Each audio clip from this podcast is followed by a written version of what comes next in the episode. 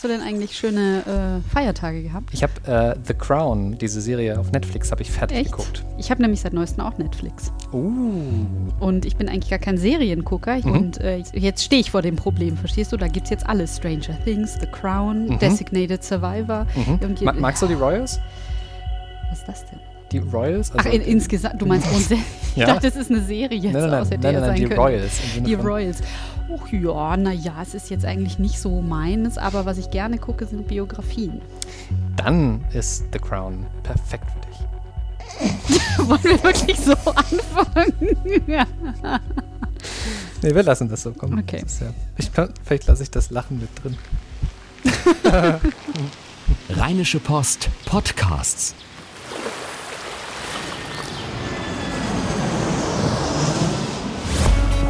Gut Leben, Podcast rund um Reisen, Gesundheit und alles, was unser Leben sonst noch besser macht.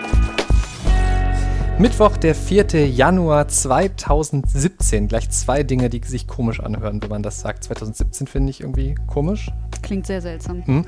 Und Januar ist irgendwie auch seltsam. Ich werde mich jetzt, glaube ich, ganz, ganz viel immer vertippen, wenn ich irgendwo das Datum eintragen muss. Herzlich willkommen zu Gut Leben. Hallo Susanne. Hallo Henning. Wir äh, sind heute so ein bisschen von den, von den Themen quasi fast überrascht worden. Wir haben erst so eine schöne Planung gehabt und dann kam plötzlich so eine Info um die Ecke. Es gibt ein neues Organ im Körper des Menschen. Genau. Und das, äh, eigentlich wollten wir das nur so als Fakt der Woche anreißen, aber dann haben wir gesehen, das wird so viel angeklickt von Leuten und hat, zieht so viel Interesse auf sich, dass wir das quasi zu einem großen Thema in dieser ersten Folge des Jahres 2017 erheben wollen. Ähm, Gerade als wir darüber gesprochen haben, hast du gesagt, ja, es gibt irgendwie über 97 Organe im Körper des Menschen. Sowas in der Art. Ich wollte jetzt gerade noch mal nach der konkreten Zahl gucken. Ich glaube, es waren 79. Aber dann ist es so, dass ich doch auf allen Seiten gefunden habe, die genaue Anzahl kann man nicht sagen. Also gut, es sind viele. Es sind auf jeden Fall viel mehr, als man denken würde. Ja, und was ist das jetzt? Also jetzt, ich meine, die Ärzte gucken ja schon länger mal so in den Körper rein, schneiden, schneiden, irgendwie Patienten auf und da wird auch schon viel dran geforscht. Also fast nirgendwo wird wahrscheinlich so viel geforscht wie in der Medizin, auch weil da viel Geld natürlich drin steckt. Ne? Ähm, wie kommt das, dass man jetzt plötzlich ein Organ findet? Ja, also da muss man eben ein bisschen den Unterschied ziehen. Es ist jetzt nicht äh, plötzlich uns ein neues Organ gewachsen, das vorher nicht da war oder in irgendein, um irgendeine Ecke rum mit einer Kamera und plötzlich hat man was gefunden, sondern äh, es ist eine Gewebestruktur, die vorher schon bekannt war.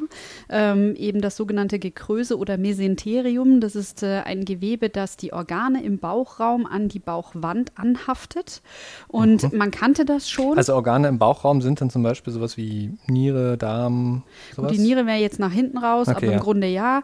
Äh, also der Darm, der Magen, die Leber, äh, genau. Ähm, und äh, sorgen, sorgen, sorgt sozusagen dafür, dass sie nicht einfach im Bauchraum rumwabern. Das nennt man Gekröse. Ja? Gekröse. Gekröse. Hat diesen äh, sehr schönen und sehr seltsamen Namen Gekröse.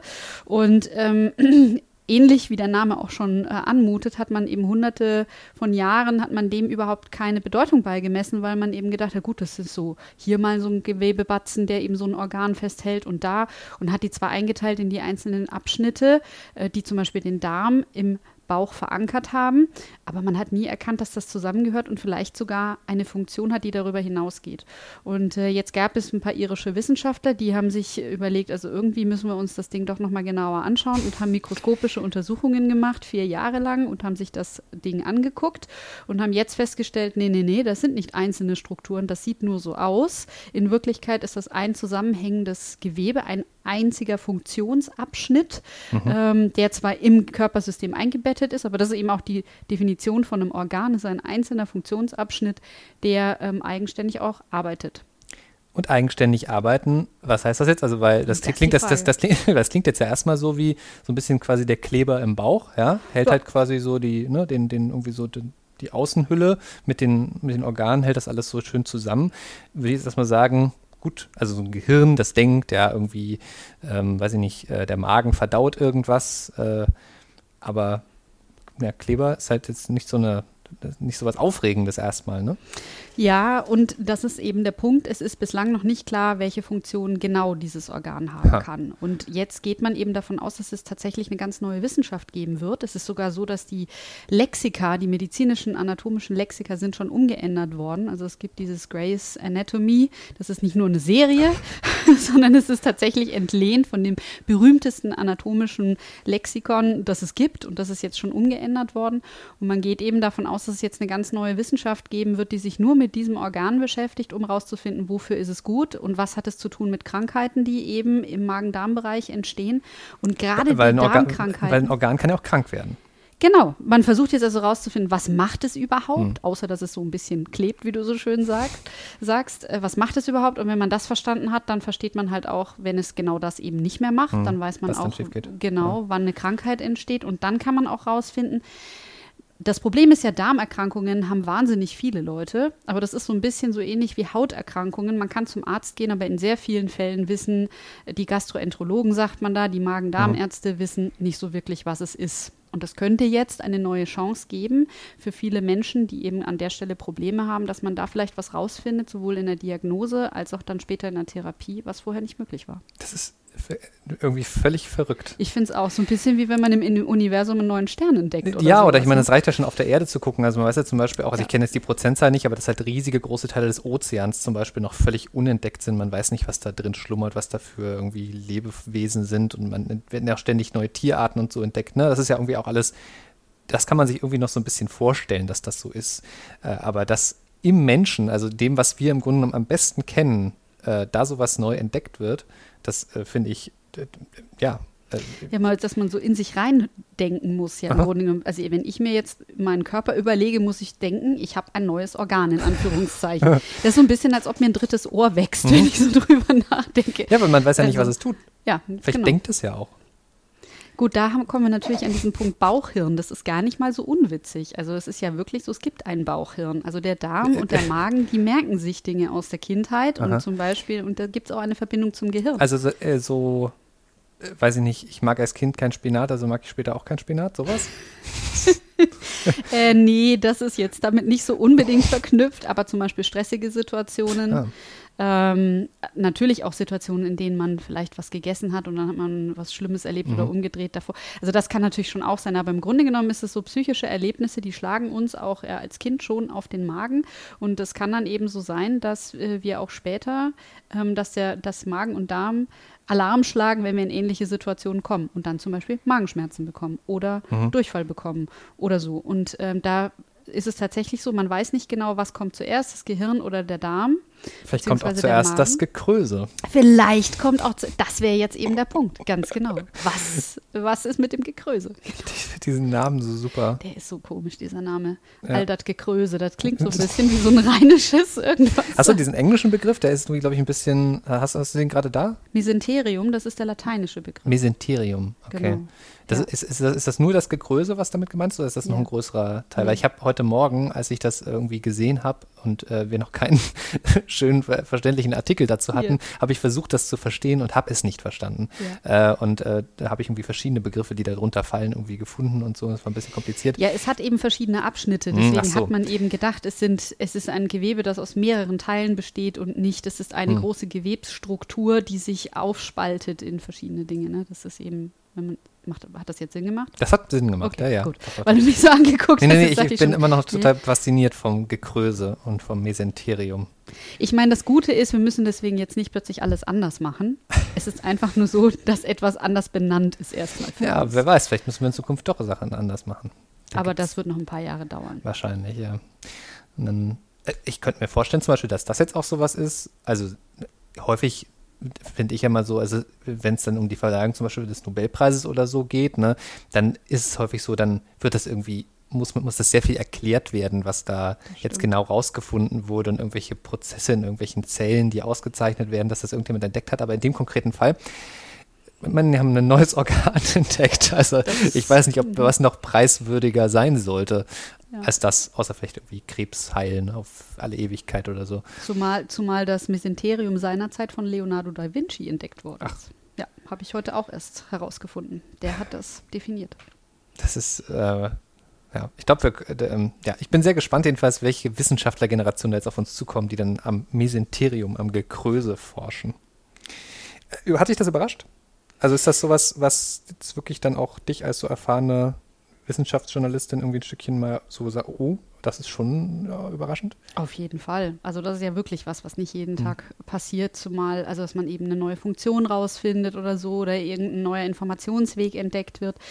Ähm, alles was völlig anderes, aber ein Organ, nee, klar, auf jeden Fall. Das ist eine ganz, ganz seltene Nachricht, die eigentlich nie auftaucht, würde hm. ich jetzt mal sagen. Ja. Okay, dann bin ich ja nicht alleine damit und ihr die ihr zuhört und wahrscheinlich auch total beeindruckt seid vom Gekröse, äh, äh, dann, dann auch nicht. Ähm, wollen wir erst über was zu essen reden oder, oder über oder nochmal weiter über, über Medizin?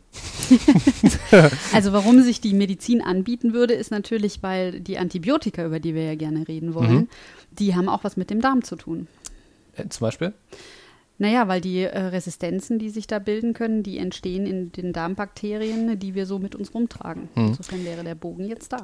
Okay, dann bleiben wir bei den, äh, äh, bei den Resistenzen gegen Antibiotika. Das ist das Thema, über das wir gerne sprechen möchten. Ähm, und zwar vor allem über diesen einen Punkt, so, ich glaube, der, wo sich so die meisten dann ja so fragen, hey, was heißt das jetzt äh, für mich? Also ich kann da mal ein Beispiel von mir erzählen. Ähm, ich habe halt als Kind früher sehr, sehr häufig eine Mandelentzündung gehabt. Die wurden damals irgendwie nicht rausgenommen, weil keine Ahnung, warum die Ärzte das so entschieden haben. Ähm, sondern ich habe sie halt weiter drin behalten und habe dann jedes Mal, wenn ich eine Mandelentzündung bekommen habe, schön Penicillin verschrieben bekommen für so äh, anderthalb Wochen oder wie lange das dann jeweils, jeweils war. Ähm, da war die Mandelentzündung natürlich auch wieder weg. Und was habe ich jetzt davon? Also es ist keine, keine richtige Resistenz irgendwie so, sondern aber ich habe halt eine, eine Unverträglichkeit äh, vom, vom, vom, vom Penicillin. Ähm, äh, und jetzt fragt man sich natürlich, wenn man dann solche Geschichten hört, und das ist, bin ich, glaube ich, nicht der Einzige, der sowas, der sowas kennt. Also es gibt natürlich genug andere, Anti, andere Antibiotika, die ich jetzt auch vertrage. Aber angenommen, ich würde jetzt ins Krankenhaus eingeliefert und man würde mir Penicillin geben, wäre das nicht so cool.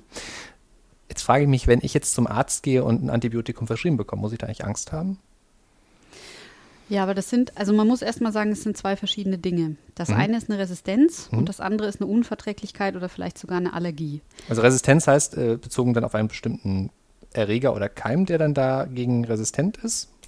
Resistenz, also eine Antibiotikaresistenz bedeutet selbst, sagen wir, du verträgst Penicillin, mhm. ähm, du kannst acht Packungen Penicillin auf einmal nehmen und der Erreger in deinem Körper sagt einfach nur, ist mir egal. Mhm.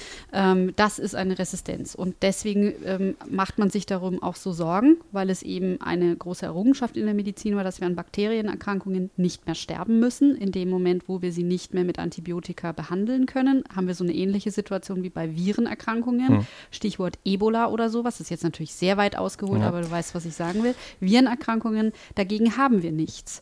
Ähm, und das bedeutet, daran sterben immer noch unnötig viele Menschen. Und deswegen macht man sich hier so, so viele Sorgen, wenn ein Antibiotikum nicht mehr wirken kann oder wenn sehr viele Antibiotika nicht mehr wirken können, dann kommen wir hier in echte Probleme. Und das, was du hast, ist eben eine Allergie, eine Unverträglichkeit. Ähm, das bedeutet, das wirkt zwar, das Antibiotikum wirkt, aber, aber nicht. du verträgst es nicht. Zum Beispiel, indem du Ausschläge bekommst. Das ist ein ganz typisches, eines der häufigsten Symptome. Ja, das war bei mir auch so, ja. Übelkeit, Kopfschmerzen, Bauchschmerzen, Durchfälle. Mhm. Und äh, bei Penicillin tritt es erstaunlicherweise sehr häufig auf. Ich habe es mhm. übrigens auch. Ich habe es mhm. allerdings inzwischen deutlich heftiger. Also ich bin richtig krank geworden davon. Schlimmer krank, als ich ursprünglich war, als ich das Antibiotikum bekommen habe. Also ich bin froh, dass ich es jetzt weiß.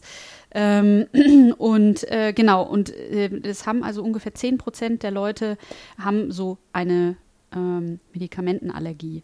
Mhm. Und äh, das ist, hast du jetzt aber einen Vorteil. Ich meine, im Grunde im schlimmsten Fall könntest du es nehmen, es würde dir halt nicht so gut bekommen. Also zumindest war es beim letzten Mal so. War es beim letzten Mal so. Okay, das kann natürlich von Mal zu Mal schlimmer ja. werden, das muss man auch sagen. Bei mir war es auch so. Ich hatte am Anfang nur leichte Symptome und dann beim nächsten Mal wurde ich eben richtig todkrank. Also ich sollte es jetzt nicht nochmal nehmen.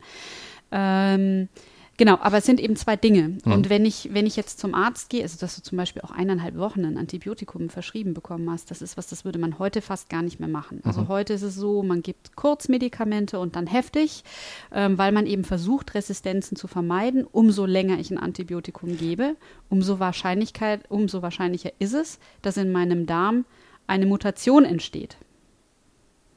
Also die andere Frage wäre, weißt du, wie eine Resistenz entsteht? Nee. So habe ich nämlich jetzt ausgeholt, genau. Ja, weil eine Resistenz entsteht darüber, ich nehme ein Antibiotikum, mhm. das Haut, ähm, das wirkt auf Bakterien, die in meinem Darm sind, ja. sowohl die guten als auch die schlechten. Mhm. Und ähm, dann kann es passieren, dass es, das ist einfach durch die Evolution so, dass eine natürliche Mutation entsteht in so einem Bakterium, einfach weil es, weil das Antibiotikum um die Ecke kommt und die Bakterien re reagieren halt darauf. Mhm. Nicht nur mit Sterben, sondern eventuell auch mit Mutation. Mhm. Und die bilden ähm, sich ja auch neu. Und ne? die bilden und sich so, auch noch, ne? genau. Also. Oh, so, und jetzt habe ich so ein resistentes Bakterium im Darm und das ist das Einzige, was das Antibiotikum jetzt überlebt. Mhm. Und das heißt, das ist das Einzige, was sich weiter vermehrt. Mhm. Sowohl die guten Bakterien als auch die schlechten Bakterien sterben und nur das Resistente bleibt und vermehrt sich weiter fröhlich bei mir. Das heißt, plötzlich wirkt dieses, dieses spezielle Antibiotikum bei mir nicht mehr. So entstehen Resistenzen. Das heißt, umso länger ich ein Antibiotikum nehme, mhm. umso höher ist die Wahrscheinlichkeit, dass eine Mutation bei mir im Darm entsteht. Aber gleichzeitig ist ja auch mal die Regel, wenn ich ein Antibiotikum verschrieben bekomme für eine bestimmte Zeit, dann muss ich das auch bis zum Schluss nehmen. Ja, auf jeden Fall. Wenn das drei Tage sind, sind es drei Tage und wenn es zehn Tage sind, sind es zehn Tage. Es gibt auch heute mhm. noch Menschen, die nehmen teilweise, wenn die wirklich schwer krank sind, auch monatelang Antibiotika. Das ist nicht toll. Aber manchmal muss das eben sein, um, äh, wenn verschiedene Erkrankungen da sind, um die halt im Griff zu halten. Das mhm ist dann so. Es ist ja sowas, haben wir ja auch schon mal, glaube ich, ganz am Anfang hier in einer unserer ersten Gutleben-Folgen drüber gesprochen im Podcast, so, also überhaupt erstmal zu wissen, wann macht ein Antibiotikum überhaupt Sinn? Ja, also ne, gerade so rund um, rund um Grippesymptome und so, da ist halt auch viel ähm, da mal so im Spiel, wo man sagt, hey, nee, da, da ist ein Antibiotikum gar nicht das Richtige und führt vielleicht eher dazu, dass jetzt dann, dann sich irgendwie eine Resistenz irgendwo ausbildet, als dass es irgendwie was hilft an meinem Krankheitsbild. Aber ähm, nochmal zurück auf die Frage, die ich ganz am Anfang so irgendwie hatte. Ähm, wenn mir der Arzt das Antibiotikum verschreibt und ich dann zumindest irgendwie weiß, ja, das macht auch Sinn, also er verschreibt mir das gegen eine bakterielle Erkrankung, ähm, gibt es dann irgendwas so, also ich meine, viel machen kann ich ja nicht, ich muss es ja nehmen. Ja, klar. Also ich muss sagen, ich, äh, ich habe nicht Angst, wenn mir jemand ein Antibiotikum verschreibt. Mhm. Wenn ich es für sinnvoll halte, finde ich, sollte man sich da keinen Kopf drum machen. Es ist ja jetzt nicht so, dass man jeden Monat äh, zweimal ein Antibiotikum nimmt. Dann ist es halt ein Problem. Wenn ich jetzt, ich meine, am besten ist es, wenn man auch nicht einmal im Jahr ein Antibiotikum nehmen muss, aber wenn das so wäre, wäre es jetzt auch kein Drama. Schwierig ist es halt immer, wenn es sehr oft passiert und auch wenn es bei Kindern sehr oft passiert. Und mhm. da ist es halt leider so, dass die ganz oft übertherapiert werden mit Antibiotika, dass die eben wirklich mindestens einmal im Jahr ein Antibiotikum bekommen, obwohl sie eigentlich nur eine Grippe oder eine, eine andere Atemwegserkrankung haben. Und äh, für die ist es so, die, bei denen schwächt es halt tatsächlich auch das Immunsystem. Aber dass man jetzt als Erwachsener sofort denken muss, oh weh, oh weh, oh weh, ähm, das ist eigentlich nicht der Fall. Mhm. Das heißt, ähm, wenn ich es verschrieben bekomme, muss ich jetzt erst, erstmal nicht großen Schiss haben, wenn es nicht zu häufig ist. Genau. Ähm, mich daran halten, wie lange ich es nehmen soll. Und, ähm genau, das ist halt wirklich ganz wichtig. Und ich würde eher mal nachfragen, wenn entweder ich es eben sehr oft bekomme oder wenn ich es plötzlich sehr lange nehmen muss mhm. oder überhaupt sehr lange nehmen muss, dann würde ich mich auch mal erkundigen, ob das wirklich Sinn macht oder ob es nicht eher Sinn macht, eine höhere Dosierung in kürzerer Zeit zu geben. Ähm, dann kann man natürlich letzten Endes immer nur dem Arzt vertrauen oder recherchieren oder sich eine Zweitmeinung einholen, aber das sind so die einzigen Punkte, wo man sagen kann, also da sollte man eben hellhörig werden, dass man ansonsten, weil man jetzt mal ein Antibiotikum bekommt, sowieso sofort eine Resistenz abkriegt unwahrscheinlich. Hm. Zumal, äh, und man muss halt auch sagen, man, was sind die Keime, die nicht reagieren? Ne? Und dieser MRSA, dieser Krankenhauskeim, der kommt jetzt auch nicht überall und ständig vor wir unterschätzen unseren Körper da auch ganz oft. Also mhm. Mikrobiologen sagen in der Regel, man braucht in den wenigsten Fällen ein Antibiotikum geben. Wir geben es viel zu häufig. Der Körper kann viel besser damit umgehen, als wir denken. Wir lassen ihn halt nur nicht, weil wir in einer Gesellschaft leben, in der wir halt funktionsfähig sein müssen und sein wollen und uns deswegen nicht einfach ins Bett legen und es mhm. uns mies gehen lassen. Also so quasi, also jetzt mal ganz grob in den Raum gesprochen, es könnte halt sein, dass man vielleicht dann drei Wochen mit der Mandelentzündung flach liegt, aber sie geht halt von alleine wieder weg, genau. weil der Körper das eigentlich ganz gut schafft. Aber eine Woche ist halt, äh, drei Wochen ist halt keine Option, sondern es soll bitte nur eine Woche sein und deshalb verschreibt der Arzt das Antibiotikum. Genau, und das auch da ist ein guter Unterschied, weil zum Beispiel die Mandelentzündung ist so ein Punkt und aber auch die Lungenentzündung. Mhm. Und bei der Lungenentzündung zum Beispiel wäre es wirklich überlebenswichtig, mhm. weil an einer Lungenentzündung ist man früher gestorben, unnötigerweise, weil man kein äh, Antibiotikum hatte, vor allen Dingen Senioren sehr, sehr viel, unnötigerweise. Das ist auch noch so eine Frage. Also, wen, wen betrifft das denn jetzt überhaupt, so dieses große Thema, gerade zu finden, dass Resistenzen dann auch wirklich gefährlich werden können? Das sind ja vor allem wahrscheinlich Kinder und äh, ältere, schwache Menschen, oder? Ja, auf jeden Fall. Äh, und natürlich Patienten, wenn die im Krankenhaus mhm. sind. Das ist natürlich auch ein Thema. Die haben sowieso ein angegriffenes Immunsystem potenziell treffen kann es natürlich jeden. Man kann immer Pech haben. Das, also, ne, ich möchte jetzt auch nicht mich da auf die falsche Art aus dem Fenster lehnen, aber ähm,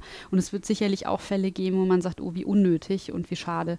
Ähm, aber ähm, genau, erstmal immer Menschen, die, ähm, die sowieso eine Anfälligkeit haben. Hm. Letzter kleiner Punkt, da will ich, das ist wahrscheinlich ein riesiges Thema, wo man nochmal eine eigene Folge drüber machen könnte, aber das, das Thema so äh, Antibiotika in Fleisch ist ja auch äh, was, was irgendwie immer, immer wieder so durch die Gegend geistert.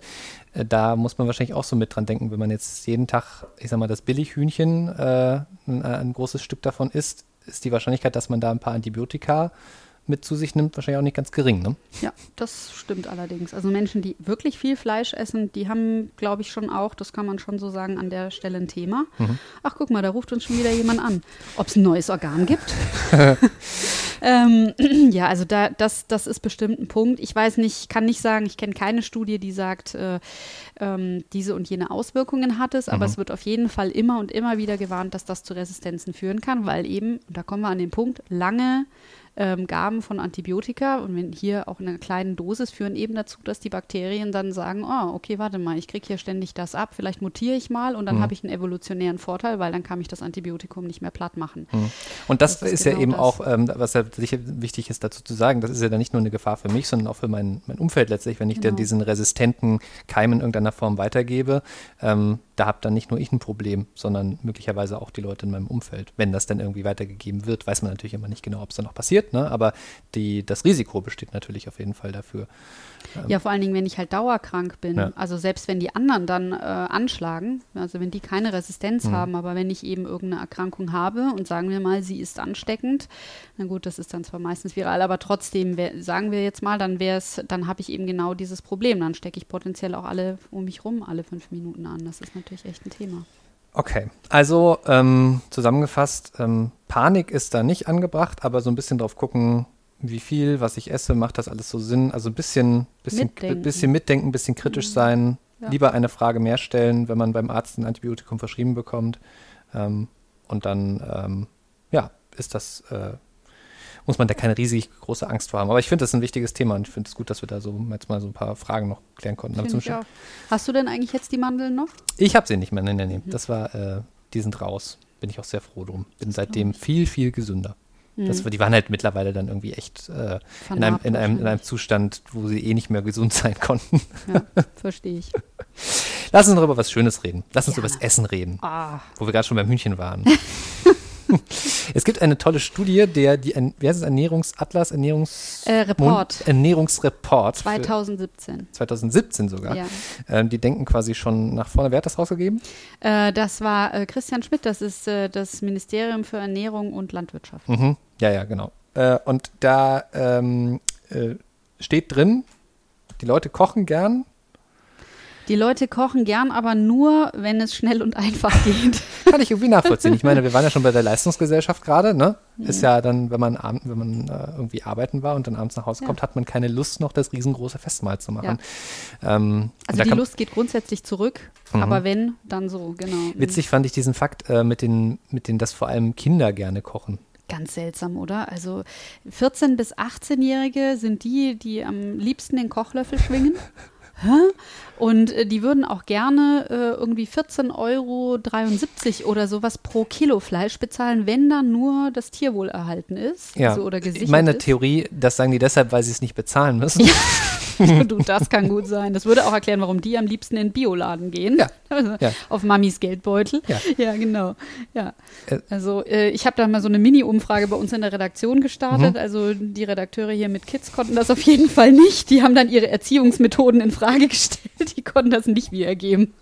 Sehr schön. Aber ähm, das äh, irgendwie so, warum wir darüber sprechen, also es sind, sind natürlich so ein paar kuriose Fakten drin und aber irgendwie auch recht nachvollziehbare Fakten. Irgendwie so, na klar, nach dem Arbeitstag koche ich jetzt nicht das riesengroße Festmahl, sondern eher was kleines, schnelles. Und ich dachte so, das können wir doch eigentlich mal zum Anlass nehmen, um irgendwie unsere Lieblingskleinen, schnellen, feinen Rezepte vorzustellen, ähm, wenn es denn darum geht, mal was, was abends zaubern zu müssen. Denn das ist ja schon, ich, ich, ich sage ja immer, es ist ja schon mal ein Fortschritt, wenn man sich nicht eine Pizza bestellt oder die Tiefkühlpizza nimmt, sondern eben dann irgendwie doch nochmal Wasser aufsetzt und irgendwas kocht. Absolut, ja.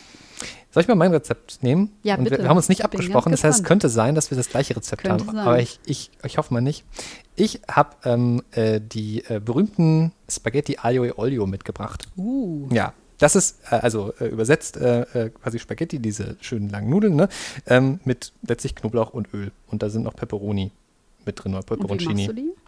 Ähm, sehr oh, scharf, das ist scharf, ne? Ich esse ja wahnsinnig gern scharf. Ja, also man kann es so scharf machen, wie man gerne möchte. Also wenn man kein Knoblauch mag, dann, ja, geht aber eigentlich auch. Also was man, was Hast man da. gesagt, da ist Chili drin? Ja, kann man, kann man ranmachen. Das ist sehr, äh, ein sehr variables Rezept. Also was man dafür braucht, ist Olivenöl, Knoblauch, möglicherweise äh, eben Peperoncini, also so kleine getrocknete ähm, äh, kleine Schoten, ähm, Spaghetti und ähm, Wasser natürlich, Salz und im besten Fall, dann schmeckt es am besten noch irgendwie ein, in irgendeiner Form italienischer Hartkäse, den man dann reiben kann. Ähm, äh, Vorgang ist sehr einfach, Knoblauch kleinschneiden, Peperoncini kleinschneiden, Käse reiben, äh, Wasser aufsetzen für die Nudeln mit äh, mit Salz, ne? also schön ganz normal nach Packungsanleitung kochen. Das ist sehr, sehr simpel. Dann Öl in der Pfanne heiß machen, nicht zu heiß, weil sonst verbrennt der Knoblauch eher auf ganz niedriger Temperatur. Den Knoblauch so ganz leicht, also klein und fein gehackt, darin erwärmen, die Peperoncini auch. Ähm, möglichst erst ganz kurz. Ähm, Wurzelt das überhaupt?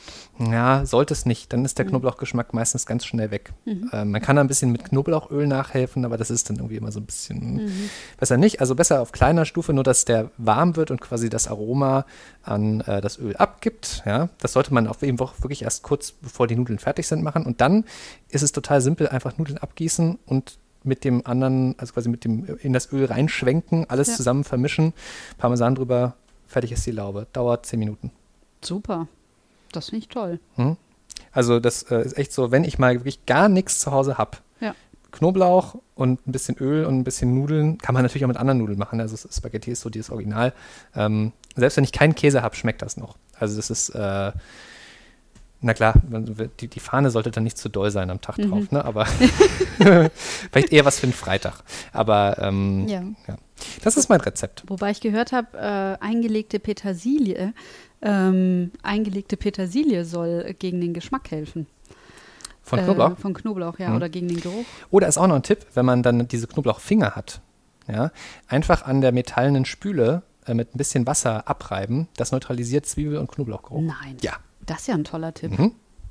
Funktioniert die wirklich. finde ich wirklich gut. Ja, ja ich kenne diese Steine, diese Metallsteine hm. und habe mich immer gefragt, so, äh, ja, aber die kauft man ja dann fertig. Ich äh, frage mich nicht, wie der Prozess funktioniert, ja. ja, aber mit dem, das Metall, weiß nicht, irgendwas oxidiert Neut oder neutralisiert oder was weiß ich da genau passiert, war nie so gut in Chemie. aber das, so äh, dann, dann riechen die Finger nicht mehr nach Knoblauch. Das ist cool. Hm. Das ist sehr cool. Ja, also das äh, ist jetzt fast ja schon raffiniert. Also ich muss sagen, ich ja wirklich.